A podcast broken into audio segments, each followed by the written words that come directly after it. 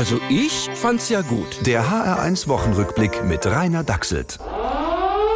Ein kleiner Service, falls Sie den bundesweiten Probealarm am Donnerstag verpasst haben. Ja, gut zuhören und fürchten, wovor auch immer.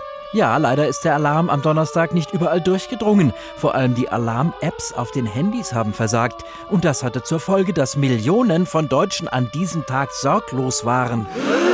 Ja, der hier zum Beispiel. Die jüngsten Zahlen der gesamtwirtschaftlichen Entwicklung zeigen, dass wir das Schlimmste wohl hinter uns haben. Olaf Scholz, wohl den Schuss nicht gehört.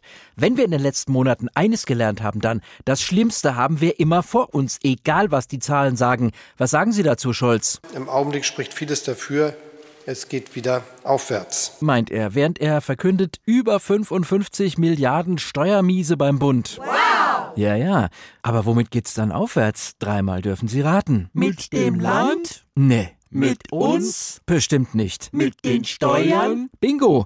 Spätestens nächstes Jahr. Da kann man schon mal optimistisch sein. Olaf Scholz kriegt eine Ausnahmegenehmigung. Vorbildlich schlechte Laune hat dagegen der Söder Markus. Wir wollen so viel Freiheit wie möglich. Also genauso viel wie in der Verfassung steht. Ivo. Aber auch genauso viel Schutz wie nötig. Mhm, sagt einer, bei dem die Superspreader nur so umeinander hupfen und einen zünftigen Infektionscluster nach dem anderen herbeischuhplatteln.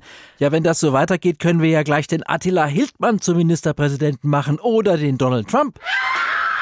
Ah, der Alarm hat funktioniert. Laut einer Studie fürchten sich die Deutschen nämlich inzwischen mehr vor Donald Trump als vor Corona. Und da habe ich gleich noch eine Studie. Wir haben herausgefunden, dass Maskentragen auch gegen Trump hilft. Das Ergebnis ist eindeutig. Also jedenfalls können wir nicht ausschließen, dass es dazu beiträgt, dass er nicht deutschen Boden betritt. Naja. Ja, die Wissenschaft lernt nie aus. Also ich find's beeindruckend. Der HR1 Wochenrückblick mit Rainer Dachselt. Auch als Podcast auf hr1.de. HR1, genau meins.